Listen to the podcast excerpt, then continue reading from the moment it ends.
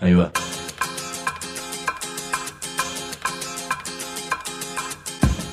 La Vaca es una colecta de recursos, es una cooperativa de trabajo, es una página web, un periódico mensual, una editorial, una cátedra, un bar.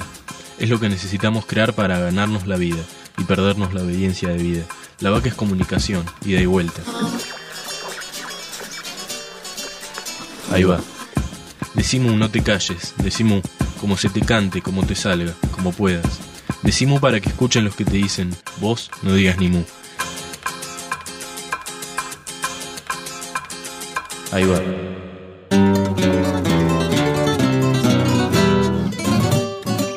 Estamos transmitiendo este Decimu desde la Argentina, un país un poco extravagante que está en Sudamérica, que es un continente que emerge entre dos océanos y forma parte de América. Y todo esto está dentro de una bola maravillosa y azulada que siempre se está moviendo a la que llamamos planeta Tierra, que viaja dentro de un pequeño barrio de otros planetas, llamado Sistema Solar, que es, a su vez, una ínfima parte de una galaxia, la Vía Láctea, que no es más que una de las millones de galaxias que hay en el universo. Así de chiquitos somos vos, vos, vos y yo. La noticia es que seremos chiquititos, pero somos únicos. Me faltó aclarar un detalle. Este planeta, perdón, este programa se llama Decimu.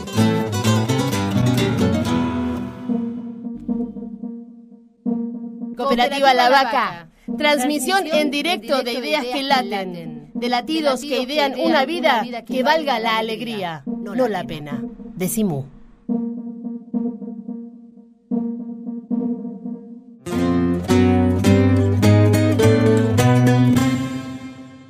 Ejercicio que me imagino que para mucha gente puede ser inquietante en estos tiempos. Te pido por un segundo que pienses qué es una mujer. Segundo pedido. Pensá qué es un hombre. Y ahora te pido que pienses en qué es una travesti. ¿Qué significa ser travesti?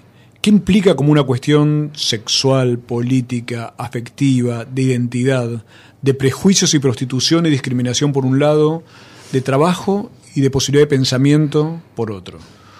Hoy Decimu tiene la posibilidad de encontrarse con una amiga, Loana Berkins. En términos mediáticos uno podría decir simplemente una travesti, pero para nosotros, Loana, te cuento que es una etiqueta que nos parece que te queda demasiado chica y nos parece que es demasiado chica para poder comprender a una persona que ha sido capaz de expresar todo un estilo de pensamiento y de organizar cuestiones concretas que además tienen que ver con la defensa de los derechos de las personas y también con la producción. Esos parámetros que en realidad lo que están diciendo es la marcando la normalidad. Y cuando nosotros empezamos a preguntarnos qué es la normalidad, quién establece la normalidad para qué tendría que haber una normalidad, digamos. Entonces ahí empieza como, bueno, la cosita se empieza como a complejizar. Ahora el problema empieza cuando esas prácticas son extensivas a toda la sociedad, ¿no? Tomando a la sociedad como una unicidad, diciendo, uniformemos el pensamiento, uniformemos el deseo y, la práctica. Y todos tenemos que ser homogéneos e iguales. Totalmente, ¿no? Así que, Luana, seguimos con nuestro vicio que es entrevistarnos y entrevistarte todas las veces que sea posible. Muchas gracias por invitarme siempre, tanto acá como a todos sus proyectos. Bueno, pero vos, vos vas muy rápido.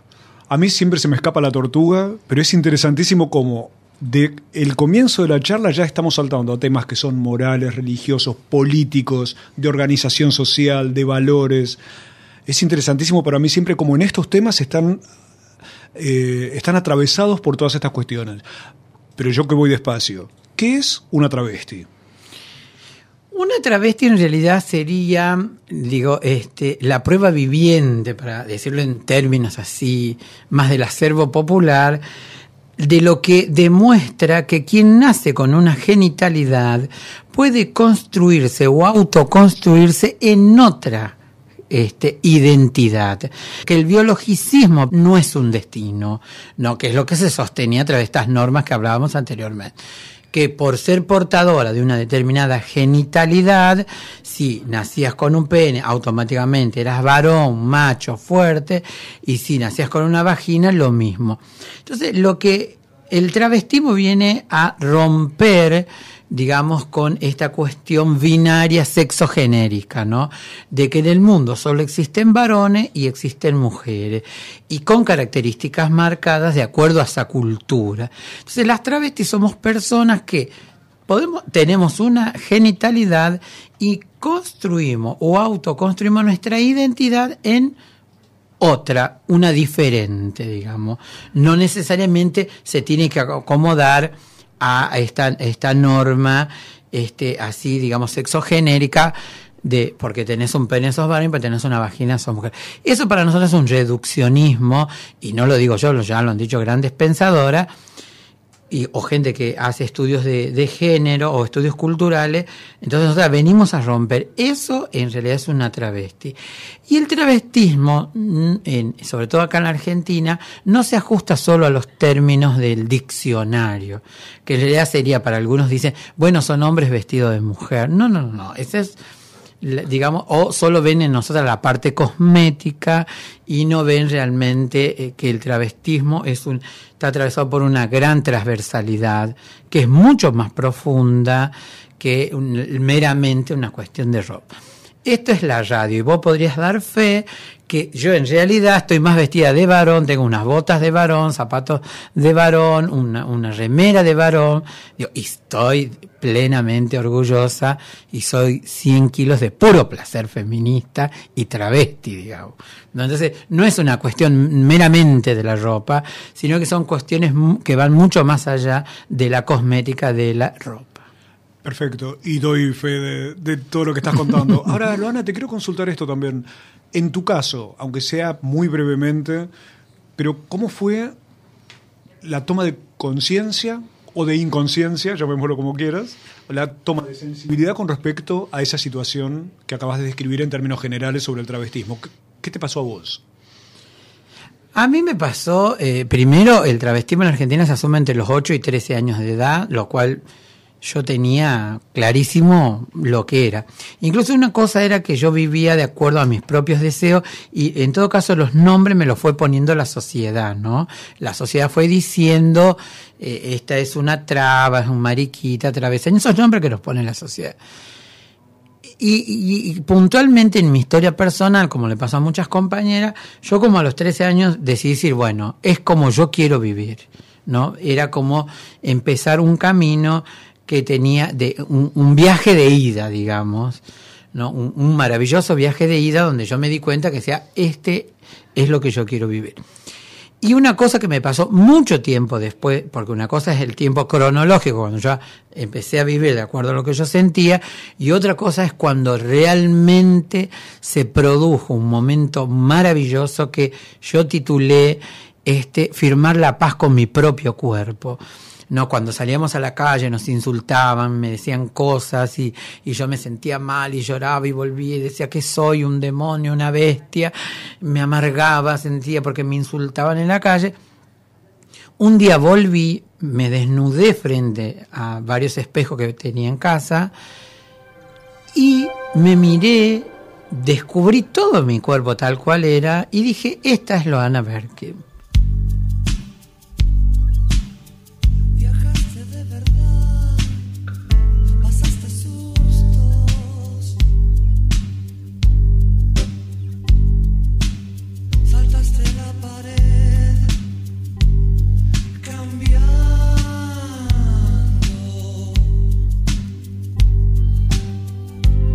Abracé y fueron las mejores lágrimas liberadoras que hubo en mi vida, porque entendí que ese cuerpo era el que yo tenía, el cuerpo que yo iba a habitar de, en más, que ese era mi cuerpo y que a mí no me producía ningún conflicto tener ese cuerpo.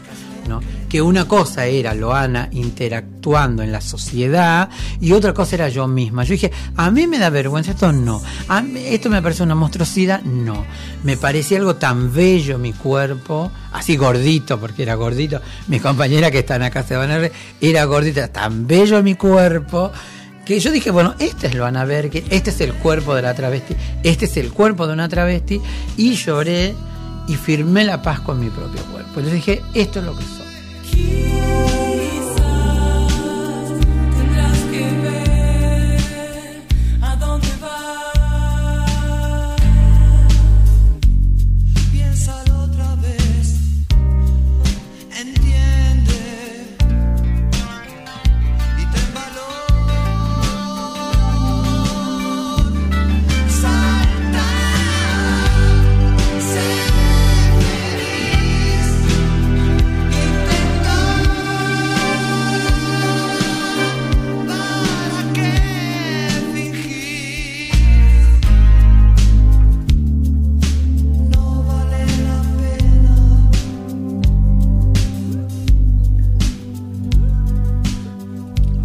Propio cuerpo y las lágrimas que a veces sirven para eh, amigarse con uno mismo. ¿Cuánta gente necesitaría de esas cosas?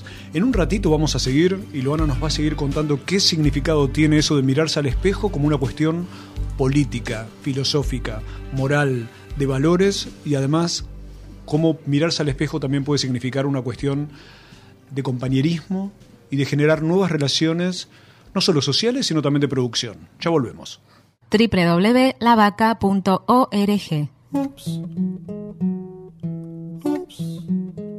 Decimu, como se te cante, como te salga, como puedas. Decimu, para que escuchen los que te dicen, vos no digas ni mu. www.lavaca.org, nuestra casa en la web. Visítanos www.lavaca.org. Encontrate con nosotros en la web y léenos y escuchanos cuando tengas tiempo y ganas. ¿Y cómo puede ser no haya dicho ni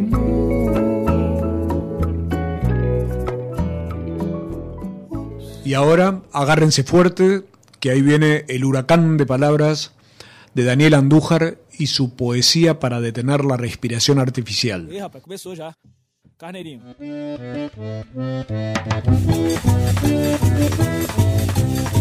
Ante tanto tedio organizado, poesía, rap, canción, vals gritado, pico oral, inyección de aire en las venas del encierro. Sacate, movete.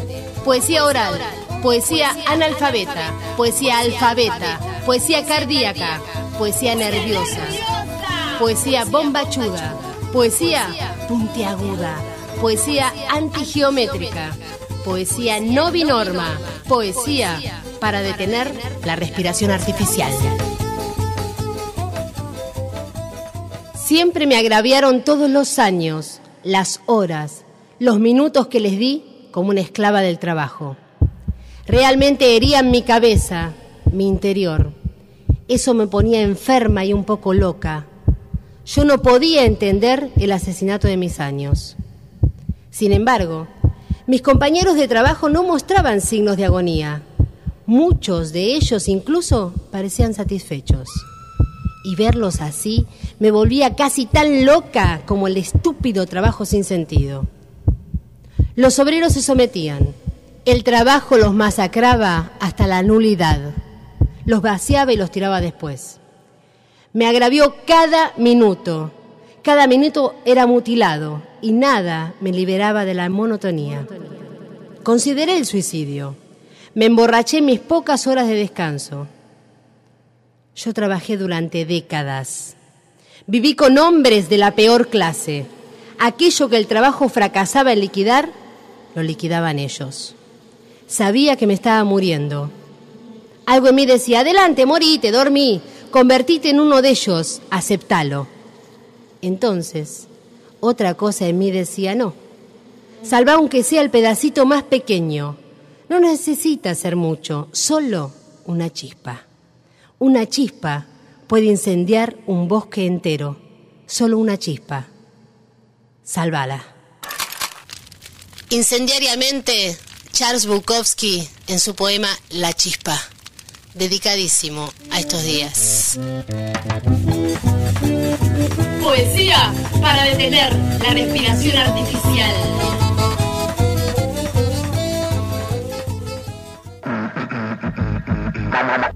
Mu, punto de encuentro. de encuentro. Mu. Mu, punto de encuentro. Nuestro bar, nuestra feria, nuestro escenario. Cosas ricas para alimentarnos el cuerpo y el alma. Estamos en Hipólito Yrigoyen 1440. Hipólito Yrigoyen Desde 1440. las 9 de la mañana y hasta después de las 10 de la noche. En www.lavaca.org. Consulta nuestra agenda de actividades libres y gratuitas en www.lavaca.org. Mu Punto de Encuentro. Bar, feria, librería, un espacio para el que quiera, un espacio para cualquiera. quiere repetir el mensaje presione 5. Si no, simplemente corte. Gracias por utilizar nuestros servicios. Adiós. Hipólito Yrigoyen 1440.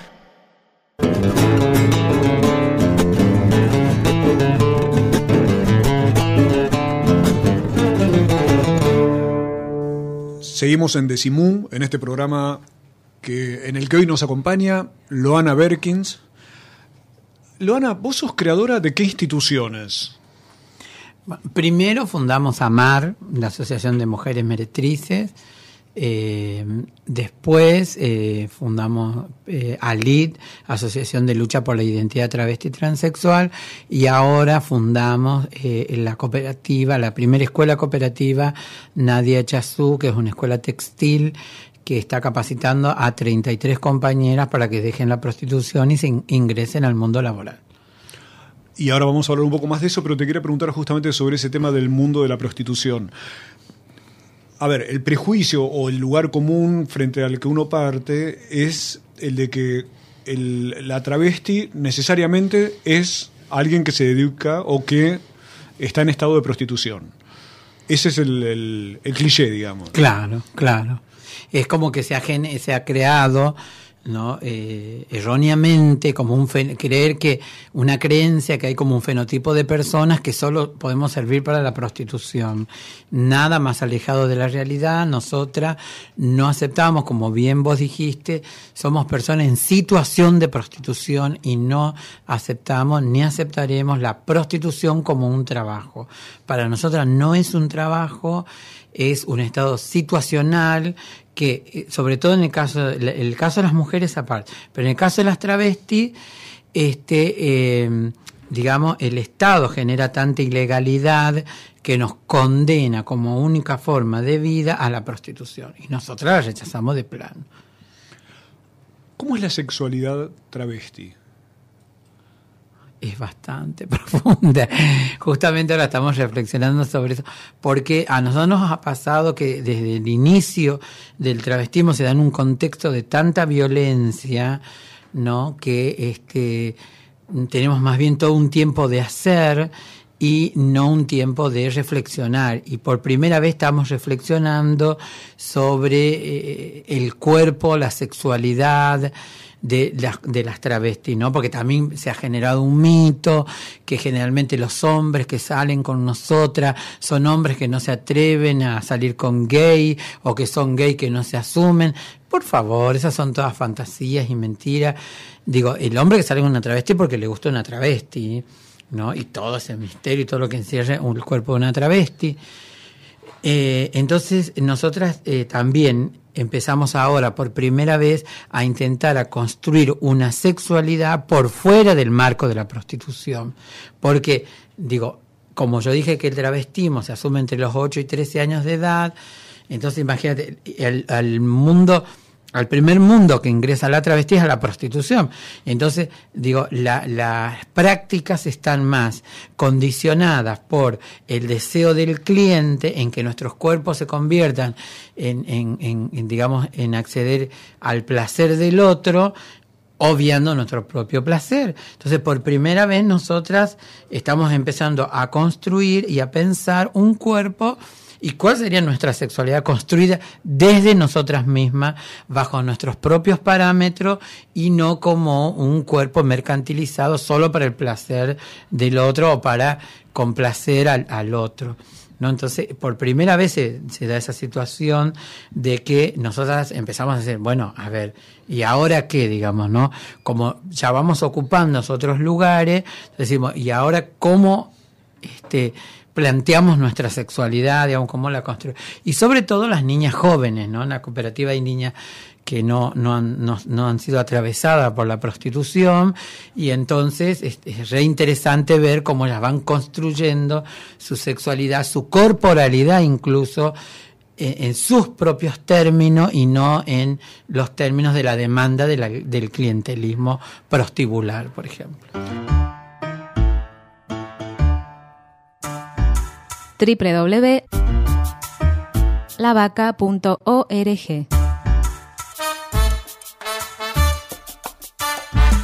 Alguna vez contabas que en el fondo tanto el cuerpo de la mujer como de la travesti son construcciones de los hombres. ¿Cómo es eso? Claro, porque en general, vos te pones a, si te pones a pensar, la moda, por ejemplo, es una cosa dominada por los varones. Entonces los varones interpretan, ¿no? Eh, cómo debe lucirse, cuáles deben ser las medidas, cuáles deben ser las formas que esos cuerpos van tomando. Como no hay un acceso real de las mujeres a la economía y a muchos espacios, este, entonces eh, son los varones los que van diseñando ese cuerpo. Yo siempre cuento una anécdota que me pasó a mí misma, ¿no? Yo calzo del 41. Y este, primero que me daba vergüenza y me compré un zapato de ese tamaño, ¿no? Siempre mandaba a mi hermana y, y- y que diga que era para mi tía Catalina, pero en realidad era para mí. Y después me acuerdo que usaba un zapato que terminaba en punta, en una punta que medía un centímetro. Mi dedo gordo mide dos centímetros. ¿Cómo me iba a meter ese pie, ese dedito, en esa, en esa cosa tan diminuta? Entonces, eso se da a las claras que alguien pensó que las mujeres debían tener ese esa medida de zapato. Claro, en, en el siglo XIX era el corset Exactamente. y ahora el zapato. Exactamente. Entonces, eso me, me- me empezó a hacer pensar de que no, digo, que no se piensa en términos de la comodidad y, y- de, y de la realidad de lo que es un cuerpo. Entonces, nuestros y el, el cuerpo históricamente de las mujeres y también el cuerpo de las travestis son usadas como moneda de cambio, ¿no? Son cuerpos que tienen una plusvalía. Porque vos fíjate, nosotras en el marco de la prostitución producimos dinero, en la televisión somos cuerpos vendibles, ¿no? Bastaría con ver a Florencia Lavey, que es una persona que encabeza y cobra entradas caras y la gente paga por ir a verla. Entonces, somos cuerpos que producimos dinero. Ahora, eso no significa que en el mercado capitalista el producir la plusvalía equivalga al reconocimiento de sus derechos en plenitud. Nada que ver. Porque fíjate, en el escalón de los derechos humanos somos las últimas. ¿Cómo puede ser que alguien que produzca en un marco prostitucional mueva un escenario económico muy poderoso, digamos, en- a la hora de los reconocimientos no, tene- no gozamos de los mismos privilegios de que se nos reconozcan nuestros derechos. Entonces, eso habla. Y después, otra cuestión fue, la única vez que los estados, y, digo los estados latinoamericanos, reconocieron nuestro cuerpo es un cuerpo enfermo, en el tema del SIDA. En ese marco, nosotras sí fuimos reconocidas. No decir, ah, pero como cuerpos enfermos, o como cuerpo dentro de lo que es la monstruosidad, no como cuerpos enfermos, no como cuerpos celebrables, cuerpos disfrutables, cuerpos deseados por fuera de esos marcos, o de la enfermedad, digamos, o del el tema esto de la monstruosidad. Entonces, ahí es donde nosotros empezamos a plantear decir, no, a ver, ahora la mayoría, porque a mí me maravilla ir a 11 y ver travesti, que además descubrí una gran mentira, que vos las veías con unos modelos impecables. Y yo decía, ¿dónde los compraste? Y ya te decían grandes marcas. Y resulta que no, si iban y se compraban un vestido en 11, le hacían un arreglo ellas mismas y vos parecía haber comprado en París. Y ahora yo que voy a 11, pues me encanta ir a comprarme ahí, y veo las compañeras este, eh, comprando, caminando esas calles, pero con desde la comodidad, ¿no? Digo, de zapatilla, de jean, de, y no estoy diciendo esto que nos volvamos en eh, señoras eh, con una moral victoriana, pero sino también que podamos hacer uso de la comodidad, ¿no? Decir, bueno, con semejante frío porque voy con una minifaldita. ¿no? Como a, la- a en medida que se van este se van logrando espacio, nosotros también vamos ubicando esos cuerpos ¿no? en otras funcionalidades, digamos. Bien, en un ratito vamos a volver con Loana Berkins porque quiero que me cuente cómo es ir al médico, quiero que me cuente también cómo es construir proyectos de producción que hagan, como, como ella contaba recién, eh, que permitan la posibilidad de salir de la prostitución a cantidad de mujeres y de paso, cómo se hace para convivir con los zapatos que a uno le quedan cómodos.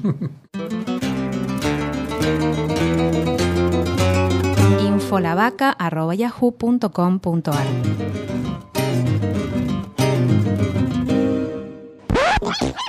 Esta edición de Mu es una cosa de locos. Los integrantes de la Colifata dan cátedra de política y filosofía. Los chicos de los emprendimientos sociales del Hospital Psiquiátrico Tobar García nos enseñan qué significa crecer. Y las chicas de la cooperativa Nadia de Chazú explican por qué una travesti puede ser presidente. Mu, Mu, el, el periódico periódico de, de la, la vaca. vaca. Pedíselo a tu kiosquero O escribinos a infolavaca.yahoo.com.ar. y te lo mandamos por correo. Vivir sin violencia. Centro Municipal para Mujeres en Situación de Violencia Conyugal. Si te ocurre, no sientas vergüenza. Pedí ayuda. Consulta 0800-345-68537. Todos los días, todos los derechos. Municipio de Morón.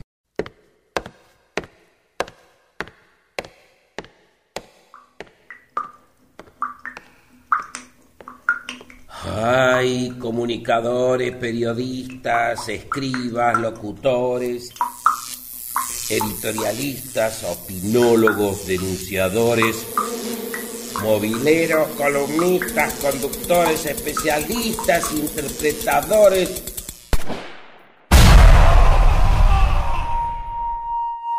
Mejor decir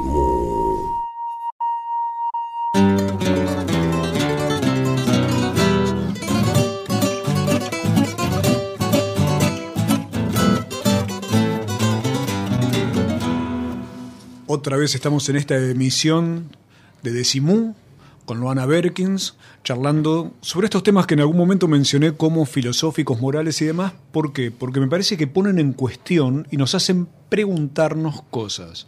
Creo que cada vez que algo nos permite ese privilegio de hacernos preguntas, de repensar, es realmente una posibilidad enorme para que nuestras cabezas y nuestros corazones se abran. Luana, tengo una duda. Brisa, que es compañera tuya en la Cooperativa. cooperativa, en una entrevista que hizo en Paramú, decía, cualquier chongo con pañuelo no es una travesti. Y después decía, yo soy una chica trans. ¿Qué significa esto como, como concepto, digamos? Aparte de la broma que ella está haciendo, Claro. ¿qué está significando? Significa varias cosas. Primero que nosotras, digamos, estamos atravesadas por todos los prejuicios que estamos, que están atravesadas esta sociedad, pues somos fruto de esta sociedad. No, y segundo que entre nosotras también, eh, dos cosas señalo con esto, es, primero que está, otro día con Mirta, que está acá echándome porras en la radio, di- discutíamos, ella eh, enojada me decía que, que las travestis jóvenes de la cooperativa discriminaban a las mayorcitas como nosotras. Entonces yo le dije, no, Mirta, el problema no son ellas, el problema somos nosotras que no entendemos que ellas tienen diferencias de edades con nosotras, una diferencia etaria grande. No, y, y, y si bien es cierto, no porque haya muchos años, sino porque eh, en términos de experiencialidad, digamos, nosotros hemos vivido mucha más intensidad que ellas. Entonces, por primera vez yo me di cuenta que está apareciendo la cuestión de, la, la- de las etapas y las edades, ¿no? Que las travestis grandes ya no solo somos todas travestis, sino que hay travestis grandes, travestis más niñas, digamos, y que esto me pareció maravilloso, ¿no? Y otra cuestión era de, de, los conceptos, de cómo cada una construye ese travestismo, ¿no? Porque antes, esto de que yo decía que no permitía la individu- individuación, no antes se nos tomaba como una este, unicidad. Todas las travestis teníamos que ser rubias, tener las tetas tipo guitarrón, una cinturita así, aquellas caderas. Y sin embargo, hoy las compañeras no siguen ese modelo, por suerte, sino que siguen un modelo más despojado, más de lo que sería los referentes de en la televisión o el modelo de mujer actual, digamos. Entonces, esto claramente se ve que cómo se van diferenciando. Y después, a la hora de ser interrogadas, unas dicen yo soy mujer, otras dicen yo soy homosexual, o yo soy travesti, yo soy transexual, y otras son transgénera. Entonces digo, van como adaptando a, a los que ellas creen o a su, per- a su eh, percepción el modo de este, denominarse a cada quien. Pero desasname un poco, Leana. ¿Qué, es, ¿Qué sería la diferencia entre travesti, transexual y transgénero? ¿Qué, qué estamos queriendo decir con esas palabras? En realidad la transexualidad en Argentina está más unida al cambio de sexo, ¿no? Son las compañeras que eh, persiguen como su fin, digamos, la adecuación genital. Transgénero en realidad es un término academicista eh, norteamericano que nosotros resistimos al colonialismo de los idiomas y entonces surgió de la exquisita academia, que en realidad lo que quiere decir es que son personas que están transitando un género y que no se sabe dónde se puede llegar, ¿no? Y como que constantemente nosotros estamos en un tránsito. Eso sería. Y travesti, en general, cuando nosotros nos organizamos, la gente cuando nos ve en la calle nos dice un travesti, ahora dicen mucho la, pero antes decían un travesti. Entonces, en realidad, cuando nosotros decidimos organizarnos, usamos ese mismo nombre de manera Porque ese nombre no era gratuito, venía con una fuerte carga peyorativa. Ladronas, viciosas, drogonas, infectadas, escandalosa, exhibicionista. Entonces dijimos, usemos el mismo término, con lo cual la gente nos ve y lo usa de manera peyorativa y lo resignifiquemos en lucha, en resistencia, en dignidad, en orgullo. La gente a veces no entiende por qué existe la marcha del orgullo. Por esto, por ejemplo, nosotras vamos a decir, decimos, mira, orgullosas de ser esto. Entonces, ese es el término travesti, que realidad la palabra, la epistemología correcta o la del diccionario viene del el francés travesti, que significaba hombre vestido de mujer. Pero empezamos a darle como otro contenido mucho más revolucionario a ese mismo término. Ahora, ese contenido revolucionario y todo esto que estamos charlando, que parece tan, por momentos casi académico, pero te quiero preguntar esto, ¿cuántas veces estuviste presa? Nueve años y medio. Y soy una de las que más barata la sacó. Nueve años y medio que estás haciendo, sumando todas las Sumando, claro, cuando yo la primera vez soy invitada a un curso de derechos humanos en Nueva York, eh, tengo que sacar el pasaporte, la policía me hace todo un drama y me hacen saltar todas mis causas, las veces que yo había estado detenida, y después un día yo así como quien quería la cosa, me puse a sumar y, y nos daban arresto de 30 días. Conozco casi todas las cárceles de todo el país, de todas las comisarías, y, y así sumé nueve años y medio, porque eran 30 días, 30 días, 30 días, y, y, y así sumé nueve años y medio. No nueve años y medio de corrido, digamos. Los que andan con calculadoras a manos podrán sacar la cuenta entonces de cuántas veces estuvo Exactamente, presa Loana. exactamente. No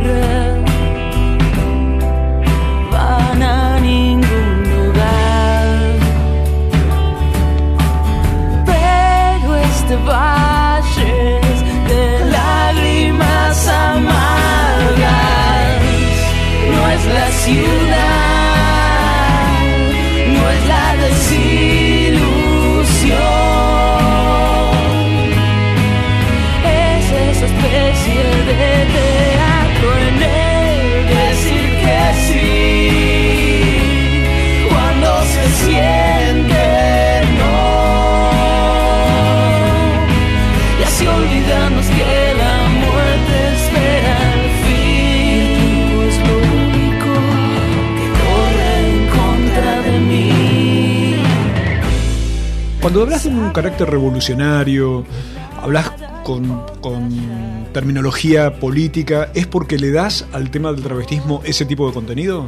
Totalmente. Para mí el travestismo, mm, si yo acá le contara nada más, bueno, la triste y sufrida historia de mi vida, estaría dando cuenta de una sola parte de mi, de mi vida o- Te o de mi en identidad. víctima. Claro, y, no, y queremos ser víctimas activas. ¿No? Yo creo que, que realmente el cambio debe ser absolutamente profundo y unido con todos los grupos sociales. ¿Ve? Cuando ustedes, por ejemplo, nos invitan a, a un programa de radio, hacernos un reportaje en MU, en La Vaca, nosotros vamos con gusto porque son espacios, porque no lo vemos solo como un medio más o, o como, bueno, van a hacernos conocer a través de este medio, no, sino como compañeros y compañeras, digamos, de que estamos en la misma lucha y entonces a nosotros no- nos lo hacemos también con una cuestión como docente, de venir y explicar y quien escuche. Y entonces mm, yo tomo la pasión de- del, del revolucionarismo de ese lugar, ¿no? Digamos, yo estoy segura del Che hubiese estado acá y y iba a la cooperativa o llevaba una remera, que además estamos haciendo una remera que la tiene puesta y dice Cooperativa Nadie Chazú. Entonces yo creo que de estas cuestiones son las que realmente hay que hablar y nosotros tomamos de ese lado siempre, ¿no? Para mí tiene que tener mucha pasión y porque una ley de por sí no va a cambiar nada. No, una ley mañana la puede sacar la presidenta o sale una ley. No. Digo, si no vamos y avanzamos con los movimientos sociales, con la sociedad civil organizada, si no se da ese debate, vamos a quedar en una cuestión meramente formal.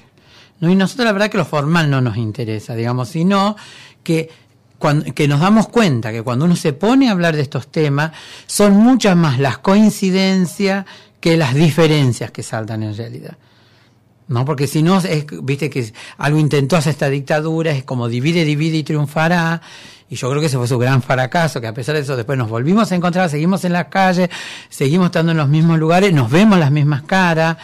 Digo, y a mí me pasó cuando yo empecé a luchar, tuvimos un taller con hijos. A mí ahí me cerró el tema de la identidad que ellos reclamaban y la que nosotras reclamábamos. Que no era una cosa así nomás, cambien en un documento y que en mi documento diga lo van a ver. Porque si dijera y yo me iría eh, al closet o me guardaría en un armario y andaría por la vida, ay, yo soy Luana Berkin, pues no tendría ningún sentido. No tendría ningún sentido. Entonces yo creo que el eso puesto en, eh, en un elemento cuestionador a un sistema, porque hay que entender que el opresor toma muchas caras. No es una sola. Entonces, así como oprime a las mujeres, me oprime a mí, oprime a los trabajadores, trabajadores, a los desocupados, la ignorancia, el hambre, va controlando el capitalismo. Digo, no se mantuvo tantos años porque sí, no, porque supo este, tener herramientas de control a través de la educación, de las iglesias. De... Entonces digo, si no intentamos vertir todo el sistema, porque después, viste esto que dice, yo estuve, en sociedades muy avanzadas en términos económicos, incluso en, unas sociedades socialistas, que vos decís, ay, China. Pero la- igual los gays, las lesbianas la pasan fatal y las trabas ni hablemos. Se tienen que escapar de ese lugar. O sea que es una, es una interpelación política por derecha, por izquierda, por arriba, por abajo, Exacto, por todos lados. Exacto. Porque yo digo, porque no se dio en esa instancia la pelea con los movimientos. Si mañana este, se hace la revolución, yo no quiero que haya prioridades. ¿Me entendés? Y que si yo estoy capacitada para ocupar un puesto, que lo ocupe sin ningún problema y no empiecen, bueno, pero el problema de las trabas es, es después, o bueno, las mujeres. No, no, no, que no nos pongan a todas en minoridad y familia a cuidar no sé qué, sino digo que si hay mujeres capacitadas para la economía, pero que nos pongan por igual. Entonces, eso también tiene que ver con la mirada feminista. Por ejemplo, la despenalización del aborto.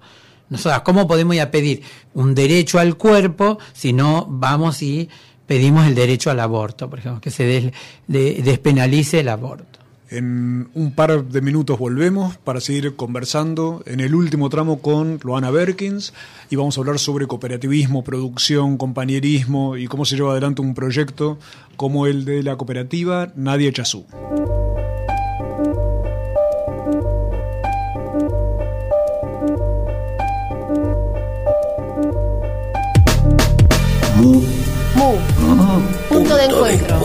Hipólito Yrigoyen, 1440. Ciudad de Buenos Aires.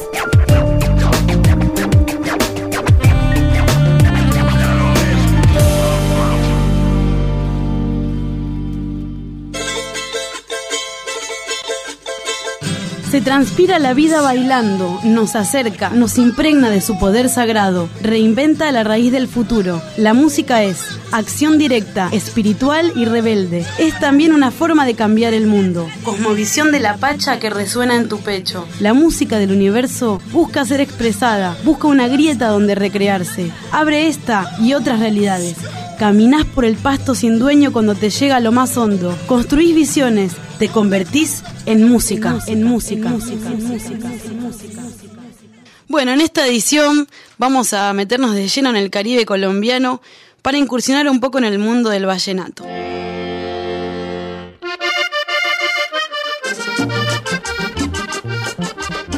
A fines de 1800 llega a Colombia el primer acordeón por el puerto de Ribacha y desde entonces quedó para siempre en manos de los campesinos que lo incorporaron a sus expresiones musicales hasta convertirlo en instrumento principal de este ritmo vallenático.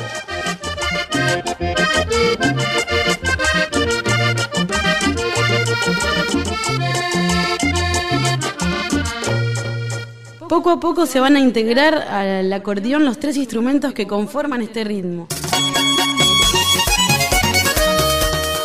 Que es la caja, un instrumento de percusión proveniente desde África con la, con la llegada de los esclavos a América, y la guacharaca, que es un instrumento indígena prehispánico.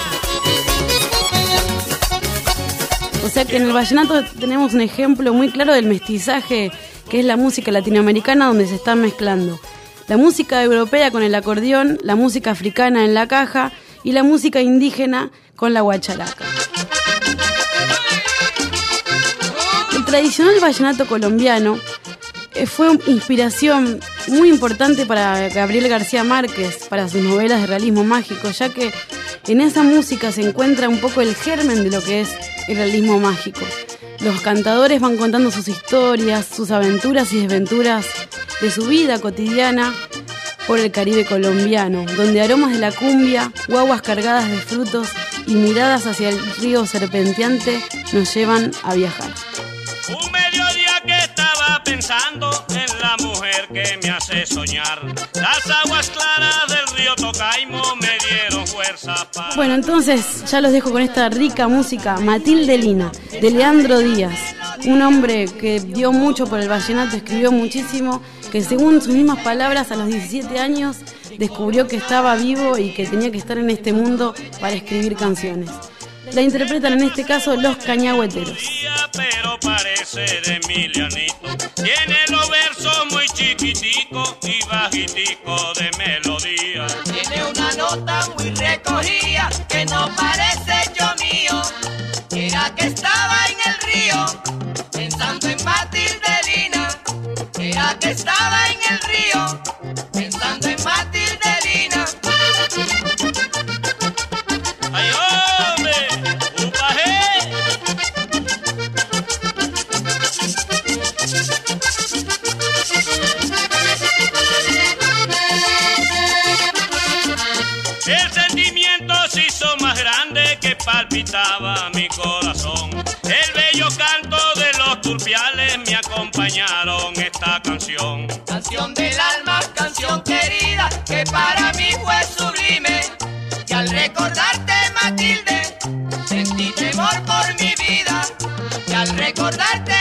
Matilde, sentí temor por mi vida.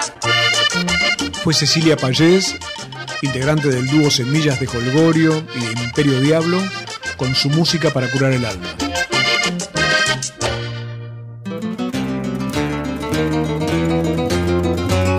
infolavaca.yahoo.com.ar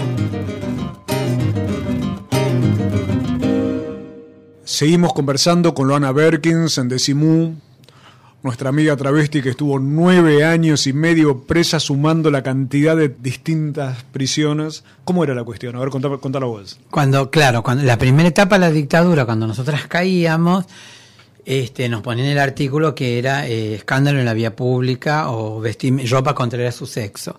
Y entonces cuando vos salías, eh, claro, salía con la misma ropa que estaba ahí, entonces ellos mismos llamaban a otra comisaría y decían, me van a salir tantas y te, nos agarraban de nuevo, porque estábamos vestidas de mujer. Hasta que después nos empezamos a vivir, entonces teníamos que ir con un gran bolso y teníamos que llevar la tradicional sabanita, la frazada y el jogging y las apargatitas o zapatillitas así para eh, entonces cuando caíamos cambiarnos y que no nos volvieran a pescar. Porque esa era la puerta giratoria, pero que te hacía entrar de nuevo apenas salías. Claro, exactamente. ¿Cómo fue, para, para que se entienda la, la vida ¿no? de personas como Loana, cómo fue ¿Cómo es ir al médico? ¿Cómo fue esta historia cuando vas a un hospital? ¿Qué, qué ocurre en esos casos? Ay, a mí una vez me pasó. A mí me gusta contar anécdotas como muchas anécdotas porque la gente a veces no entiende, ¿no? Cuando uno pide derecho a la salud, educación al bien, dice, pero eso está. Sí, pero sabemos también el abismo que hay entre la cuestión declamatoria de esos derechos y el real acceso de muchas personas ahí. Digo, por ejemplo, una persona que vive en el campo, muy pobre, si no tiene para el colectivo, ¿de qué le sirve que haya un hospital, digamos? Entonces hay que verle en todos esos sentidos. Una vez a mí me dolía la pancita, me dolía la pancita por, por algo tengo 100 kilos, por unos excesos de un locrito que me había tirado. Y voy al médico, gastroenterología, me veo un dolor muy fuerte, muy fuerte, y digo, bueno, yo voy a ir, voy a ir, porque me había asustado. Nunca me había dado un dolor tan fuerte. Llego la doctora, entonces yo, el primero, el primer escollo fue este, convencer a la de admisión que pusiera Loana en el carnecito. Bueno, cuando llego, la doctora me dice así, muy seria, muy autoritaria ella. Viste que los médicos tienen como una tradición muy, muy milica, hay que decir la verdad. No, son como que te parece una comisaria.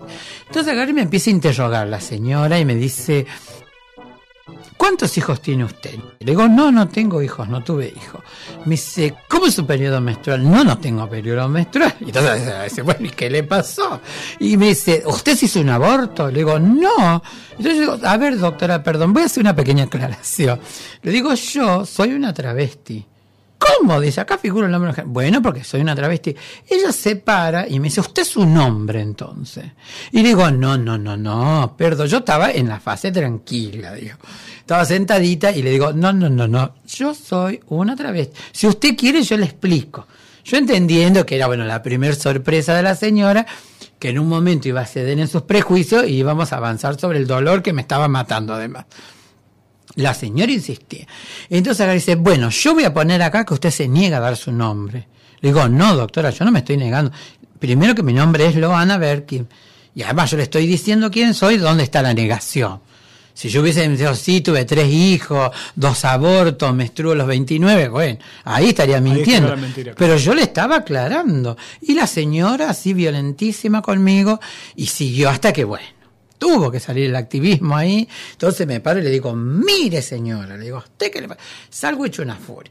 Y me salgo del hospital y digo, ¿qué hago? ¿Qué hago? Mm, Bueno, digo, ya que estamos, ya perdida la mañana y toda ofuscada, me voy hasta, el, empiezo a poner donde estaba el director y golpeo la puerta. Armó un escándalo. Un escándalo, empiezo a gritar, a gritar, hasta que me sale el director, atende. El director, ¿cómo intenta resolver ese problema? Me dice, bueno, bueno, traigan, dice, este, le dice a la secretaria, trae la lista de médicos, a ver cuáles son los más piolas. Ay, peor, me puse morada negra, violeta, pero mira el dolor de panza desapareció. Te Le digo, mandar con un médico Claro, yo le digo, doctor, a ver, a ver. a ver. comprensivo. Usted le digo, está resolviéndole el problema a la doctora, no a mí. Yo quiero que usted me resuelva el problema a mí. A ver, que le quede claro que a mí me va a atender esa doctora. Si cuando yo me vaya, se echa agua bendita, se tira azufre, se flagela con un rosario, es un problema de ella, pero me va a atender ella. Porque si no, entonces mañana, señora, porque es peruano, porque es boliviano, porque es un, un chico una chica punk, o y, ella va a seguir la misma historia. No, a mí me va a atender ella y se acabó. Entonces tuvieron que obligar, imagínate la señora, pero así endurecida, ¿no? Era como tener a Satanás frente de ella. Entonces finalmente me atendió ella. Me siguió atendiendo. Después que quiso hacer migas de amistad conmigo, lo cual dije, bueno, nada, usted es mi doctora, yo soy su paciente. Pero ve, estas cosas la gente a veces no las entiende. O vos fíjate, yo logré que me atendieran con el nombre, eh, con mi nombre de Luana Berg. Ahora vos imagínate otra compañera que no. Una, una sala con 200 personas por el deterioro de la salud que hay. Sale la doctora, la doctora no se adivina, lee el nombre que dice ahí. Dice Carlito Fernández para una rubia platinada. Todos se largan a reír. Y esto hace que la compañera no vaya ni por un dolor de panza ni por nada al hospital. Estamos aquí en plena radioactividad. Radiación de voces libres. La onda expansiva de las batallas para un mundo sin patrones, sin relojes. Tenemos la vaca desatada.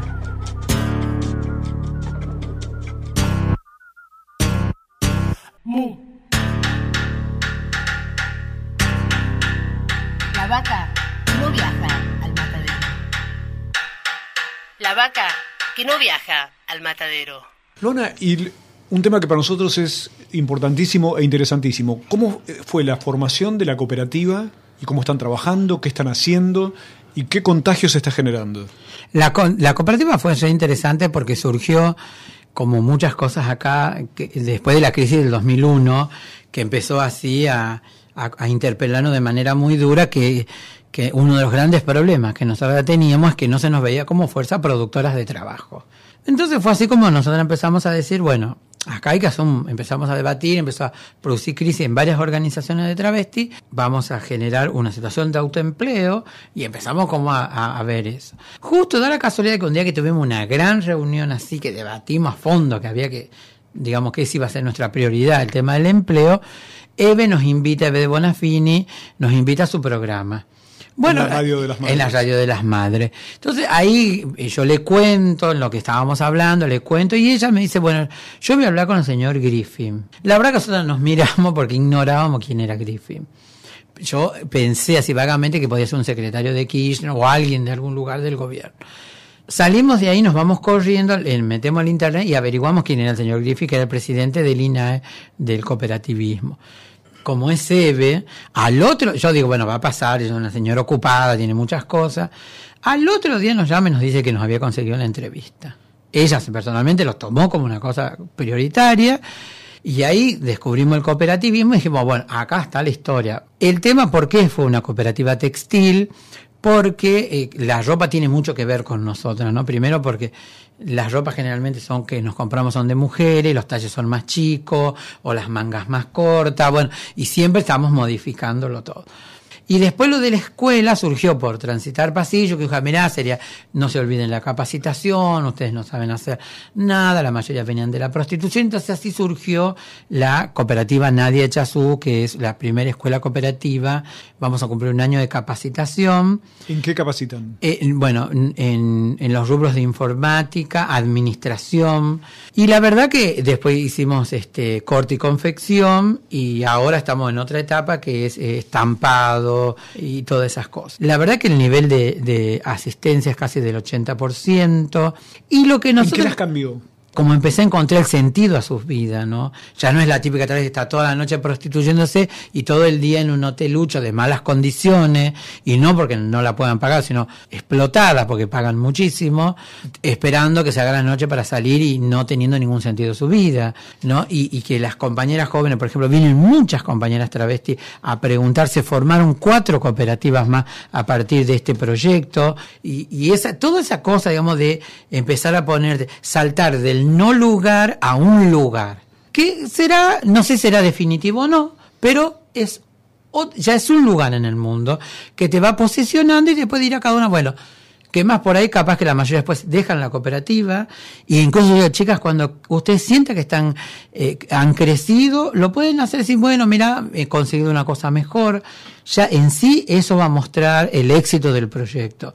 Tiene mucho que ver con digamos eh, con plantear de empezar a imaginar un nuevo sujeto de trabajo, sujeto, sujeto. Empezar a, que la sociedad empiece a entrar en esta dialéctica de decir, ah, mira, las trabas pueden trabajar, mira, dirigen un proyecto y que cada una te vaya planteándose, digamos, mira, la prostitución no es lo único que yo puedo hacer.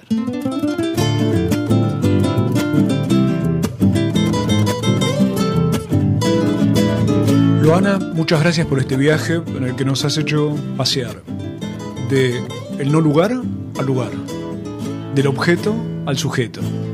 Y de lo cosmético al contenido. Agradecida, emocionada, gracias por venir.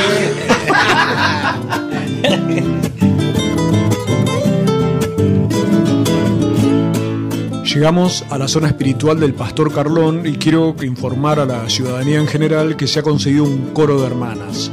Como decía mi abuela, yo no sé dónde vamos a ir a parar. Mientras tanto, escuchemos su voz. ¿Cuál es la voz más aguda? Ponete en el medio, vos sos la voz más aguda. Las chicas tienen voz más grave. Y me gusta. Se me callo, no me discuta.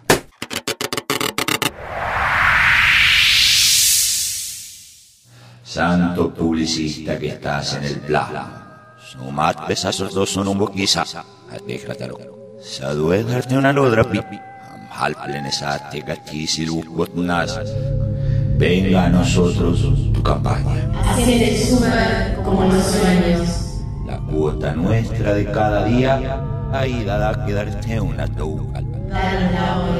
Y perdona nuestras deudas con la tarjeta, así como nosotros aceptamos tus ofertas. Y déjanos caer en la tentación. Y no nos libres de comprar. Amén.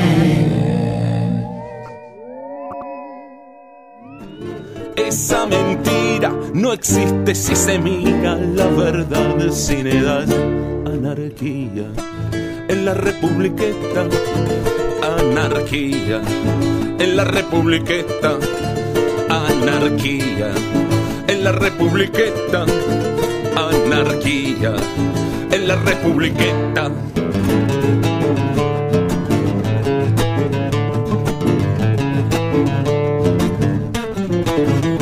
Se caen las tranqueras y se embarcan todos los garcas. Derecho para Europa como allá en